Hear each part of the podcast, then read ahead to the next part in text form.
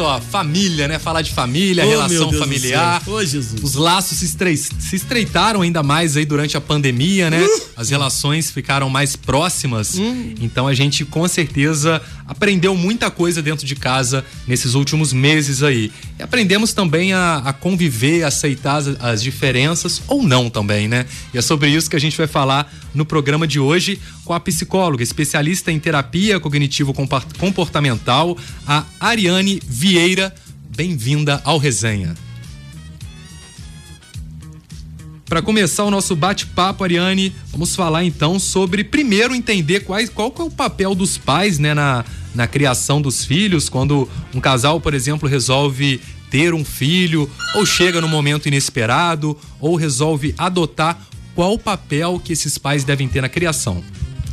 Então, Rafa, é, eu sempre digo, né? Digo para pacientes, para as pessoas que o papel dos pais é de extrema relevância, de extrema importância na criação dos filhos. Eu falo, né? Se, se tiver que ser criado por outros, tudo bem, mas se puder ser criado pelos pais, sabe, é muito importante porque os pais que, né, que fazem, que ajudam, né, na, na relação de de afeto, né, da personalidade, do caráter dos filhos, através dos pais.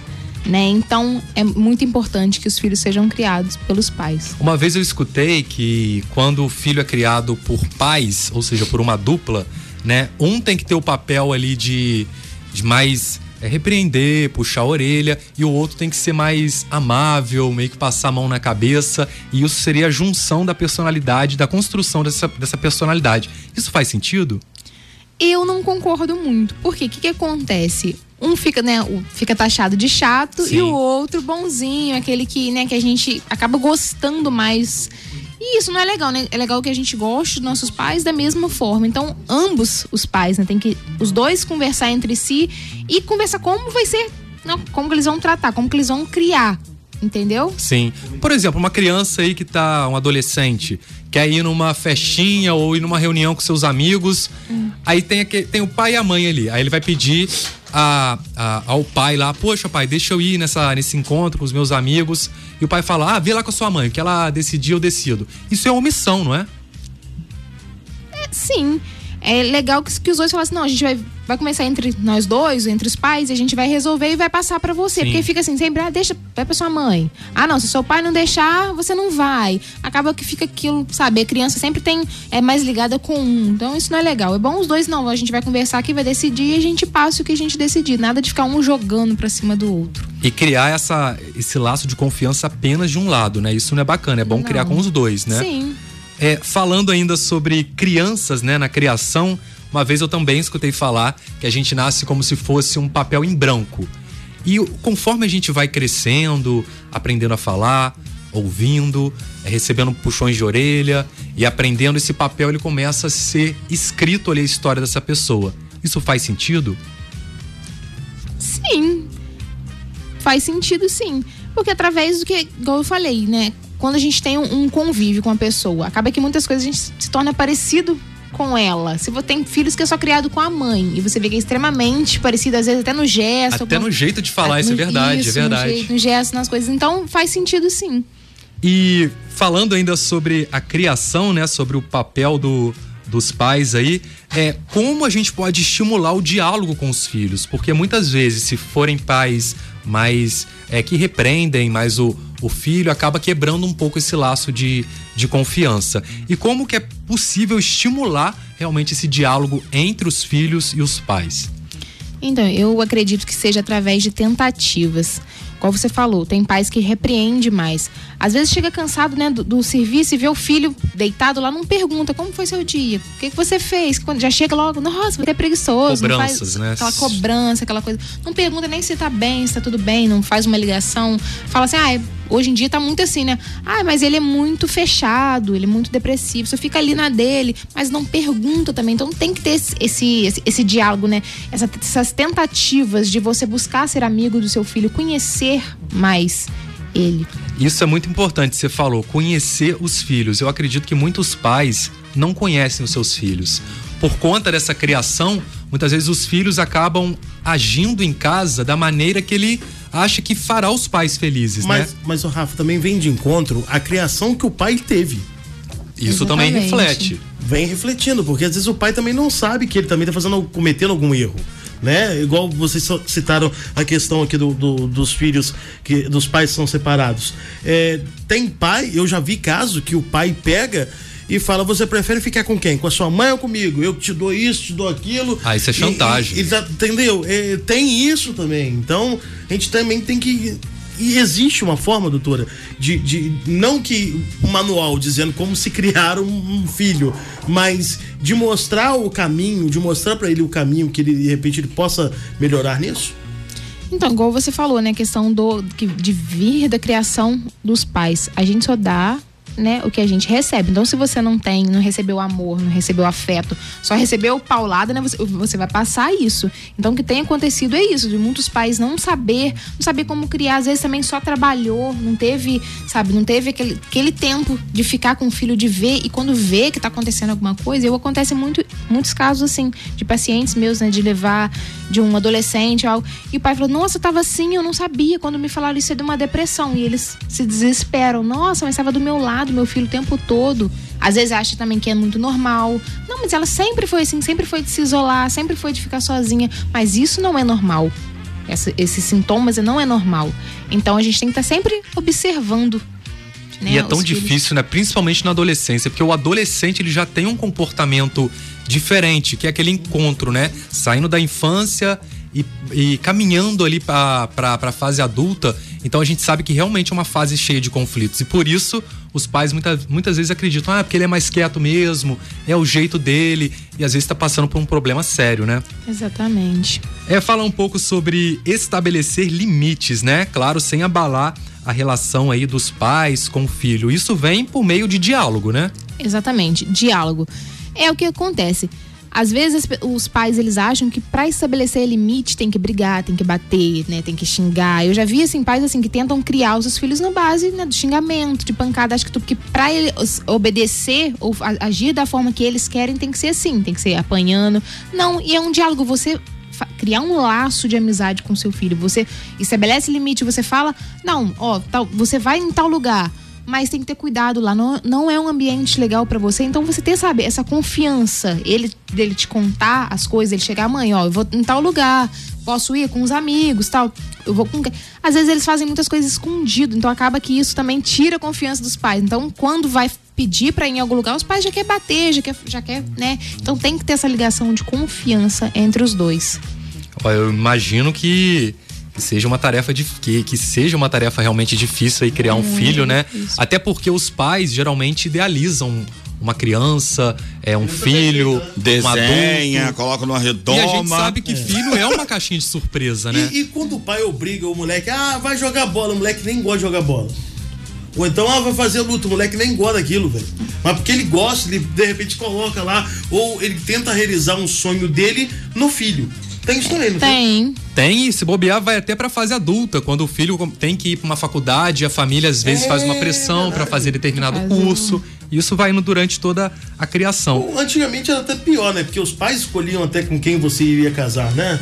Verdade, hoje, verdade. Hoje melhorou até um pouquinho. Graças a Deus eu não nasci nessa época, não ia dar certo. Rô. Tá amarrado, gente. Imagina seus pais escolhendo pra você casar.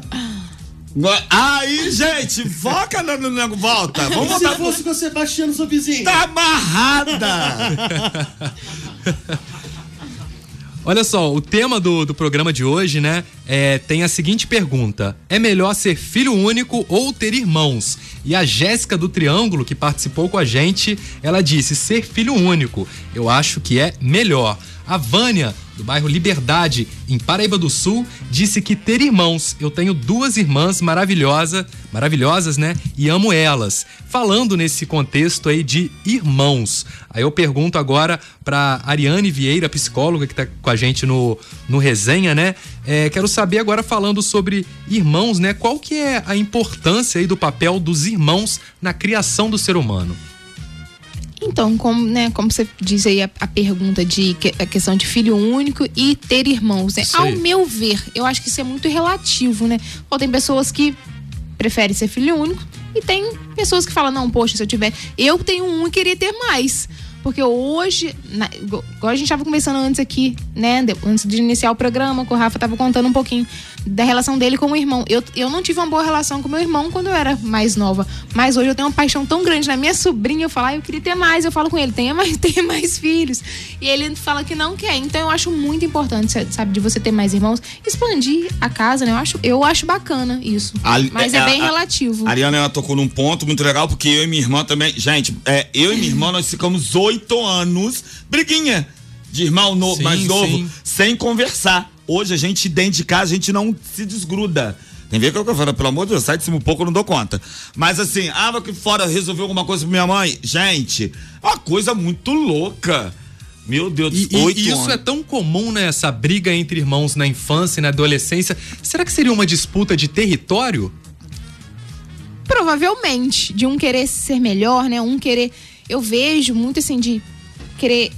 Que a pessoa quer se aparecer pros pais. Dos pais, de né? mostrar Ser o mais querido dos isso, pais. Eu sou melhor, eu faço melhor.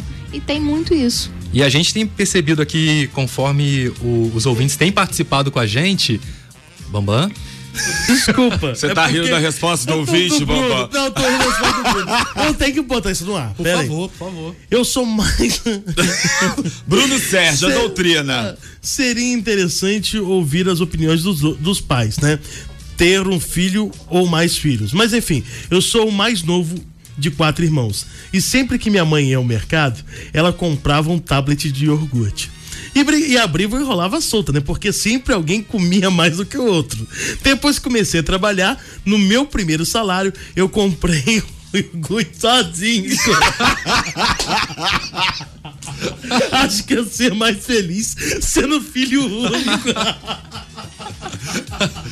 Tá vendo? Olha só, tem essas diferenças aí. Uma galera que tem irmãos, né? E já, já se imagina uma infância sem irmãos. E tem aqueles que são filhos únicos, como o Bambam relatou no início aqui, que ficou naquela vontade aí de, de saber como que seria, né? Ter uma vida aí dividindo não só a, a bandeja aí de, de iogurte, né? Mas você divide também as tristezas que ocorrem na família, os conflitos. Então, o papel do irmão, acredito também seja esse, né? Dividir aquelas angústias familiares que existem. Vamos lá, continuando aqui, é, eu queria saber qual que é a importância, né? Na verdade, aliás, geralmente o irmão mais velho, ele recebe mais cobranças do, dos pais do que os irmãos mais novos? É também uma pergunta muito relativa, porque eu, eu acho que não. Eu acho que o que recebe mais cobrança é o que é mais esforçado. Porque acontece muito disso, de um a um, o mais velho não, não quer, às vezes não quer nada, não quer estudar, não quer trabalhar, e o outro mais novo é mais esforçado. Acaba que, que acontece de ter casos que os pais acabam deixando de lado. Aquele ali eu tô vendo que não vai dar em nada, então eu vou, vou cobrar mais o mais novo. E geralmente numa situação como essa, quando o primeiro filho, por exemplo, se torna aquele filho que abandona o colégio, não mostra interesse em atividade nenhuma, e o segundo filho, mais novo, acaba vendo os pais sofrerem por conta dessa, dessa atitude do filho mais velho e acaba mudando um pouco o comportamento, talvez para poder suprir. Eu já vi casos assim. Ô, ô, doutora, no caso desse, desse ouvinte que ressaltou essa questão, né, que... Do iogurte? Não, é, é porque... Não, não já sabe- quer uma, já quer um- uma Não, bandeja de não. iogurte, né, mamãe? Não, não é isso não. É porque, tipo assim, isso pode gerar um trauma, né? Sim. É, acontece muito em famílias humildes, né? Que às vezes não tem condição e, o- e os pais compram pouco.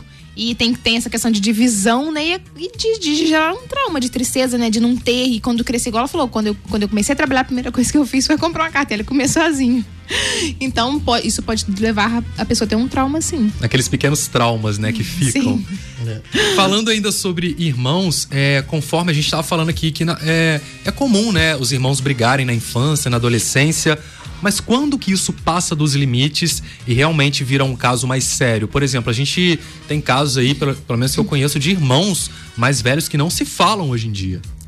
Então, é, acontece muito de ter conflitos, né, entre, os, entre irmãos, porque são pessoas, às vezes é dois, três, quatro pessoas de personalidade diferente dentro de uma casa. Então, um pode gostar de azul, outro de rosa, outro, né, outro de vermelho. Quando isso passa dos limites, é quando acontece isso, igual você falou. Eles param de se, de se falar. Tem irmãos que tampam na mão, que brigam, que matam um ou outro. Então, quando você percebe essa situação, eu acho que é o momento dos pais chegarem e falar: opa, vocês têm personalidade diferente, não, mas vocês são irmãos, vocês precisam ser amigos, por mais que vocês tenham, né, essas personalidades de um jeito diferente. Porque Isso isso, acontece muito. Até assim, é, um irmão ser novinho e tem uma, uma ouvinte que é minha prima que tá ouvindo, ela é, já é hum, uma, tem uma certa idade, o irmão dela é pequenininho, eles brigam como se eles tivessem a mesma idade. É um conflito, ela vai até brigar comigo. Mas aqui, falando agora sobre essa relação familiar aí, né? É, vamos voltar um pouco aqui no tempo e falar sobre esses primeiros meses aí de pandemia, onde a quarentena foi instaurada aqui no, no país, né? Onde as pessoas passaram a conviver mais dentro de casa, ou seja, os laços de relacionamento aí ficaram mais apertados, né? E com isso surgiram muitos conflitos, né? E o que, que você acha que muda com essa quarentena aí? Como, o que, que as famílias aprenderam nesse período? Então, a pandemia, eu falo que, né, que veio pra, e mexeu com todo mundo. Uns, né, perderam entes queridos, outros perderam o emprego, outros, né, estão doentes, outros, né, separaram o relacionamento. Então veio e trou- é, trouxe um um transtorno. Só que eu acho que, que também mostrou muito que a gente não, não, sabe né, o que, que vai ser do dia de amanhã. Olha o que a gente está vivendo hoje. A gente não sabe se amanhã eu vou estar doente, se eu também vou pegar a doença. E trouxe uma união da gente viver hoje, sabe? Se tiver que amar, amar hoje, fazer hoje. Não ficar deixando para amanhã, não ficar com essas briguinhas bobas, porque quantas pessoas têm perdido, né? Pessoas que amam. Então acho que a gente tem que focar nisso, sabe? De querer viver o hoje. Se, se é pra demonstrar, vamos deixar pra ser frio quando a gente morrer. Vamos demonstrar amor, Isso vamos aí, demonstrar bem hoje. colocado, bem né? colocado. Vamos, vamos demonstrar isso, porque olha, olha o que a gente tá vivendo. A gente não sabe como que vai ser o dia de amanhã. Então a gente tem que focar, né, no hoje, nas pessoas que a gente ama. E isso é tão complicado, principalmente nos dias de hoje, com a tecnologia. É claro que ela ajuda muito a gente, mas é comum em casa estar cada, cada um no seu quarto ou cada um olhando pro celular o tempo inteiro. Hoje em dia a, a vida acontece muito no celular, né? E isso acaba perdendo um pouco também a afetividade, o olho no olho, né? Exatamente. E assim, no início da pandemia, que foi aquela coisa, né? Todo mundo ficar dentro de casa. Acho que muita gente assustou, porque tinha pessoas que estavam acostumadas, sai do, do serviço, trabalha o dia todo, aí depois vai pra faculdade, chega em casa só dorme. Então ter que ficar ali com a família, sabe? Ter voltar a ter aquele contato, que às vezes nem tem, né? Irmãos, filhos, que às vezes mora todo mundo junto, mas não tem, não tem mais contato. Às vezes só, é, só a gente costuma falar que a gente só visita a nossa casa, que a gente mora mesmo na rua, no trabalho. Então, quando junta isso, isso causa um transtorno. Mas por um lado foi bom, né? Porque as pessoas acabaram que se, se juntaram. E se conheceram, né? Porque Sim. às vezes você pode Tanto morar na mesma longe. casa e não conhecer, né? Esse que é o problema. Esse que é o babado, porque quando se conhece dá ruim, gente. Nossa, vou te contar, tá? Gente, no geral, o relacionamento é uma coisa complicada. É, a gente briga com os pais, briga com irmãos. Imagina casamento, quando são criações diferentes. A gente estava até falando sobre isso hoje, é, nos bastidores, falando sobre esse período de pandemia, onde as pessoas tiveram, foram obrigadas realmente a conviver mais. E isso não tem, é, sem dúvida, né, causa e traz alguns transtornos. Ariane, quero agradecer sua participação no resenha de hoje. Obrigado por esse bate-papo. Espero que tenha acendido aí uma luzinha na cabeça das pessoas. Os papais, os irmãos. Isso aí, da, da família no geral, né? É. A gente falou essa semana aí sobre o olhar pro idoso, a atenção pro idoso. Então, se você percebe que a sua vida tá muito corrida, tente buscar um momento no seu dia para estar com seus familiares, seja no almoço, você priorizar aquele tempo ali para todo mundo parar, almoçar junto, ou fazer um lanche no final do dia juntos. Enfim, no fim de semana assistir um filme juntos, tenta fazer isso virar rotina, que com certeza a relação pode melhorar, né, Ariane? Exatamente. Eu que agradeço, meninos, adorei participar aqui com vocês. Né, foi muito bacana, foi um assunto muito legal, né? Que a gente tá vivenciando Isso isso. Faz Que- parte da vida de todos nós, né? Exatamente. Queria aproveitar também para deixar um beijinho para duas pessoas que, tá, que falou comigo aí. Não, vou estar lá assistindo, vou estar ouvindo com você. Que é a Isabela, minha prima, que eu até brinquei aqui. E Aí, o- Isabela. Pede o presente de ela Natal falou, agora. tá ouvindo. Ela falou, manda um beijo lá pra mim. E o Helder também, que é um amigão, ele trabalha lá na Real Ferragens, né? Ele falou que, estaria, está- também estaria ouvindo aí comigo, deixar um beijão pra ele, um abraço e muito obrigada. Pela, pelas pessoas também, né? Que, que- os outros amigos também que ouviram. E quem quiser conhecer mais sobre a Ariane, a psicóloga, pode entrar no, no, no Instagram dela, é Ariane 6528. Vai lá no Stories da 107, no Facebook, no, no Instagram, que ela tá marcadinha lá. Obrigado e volte sempre.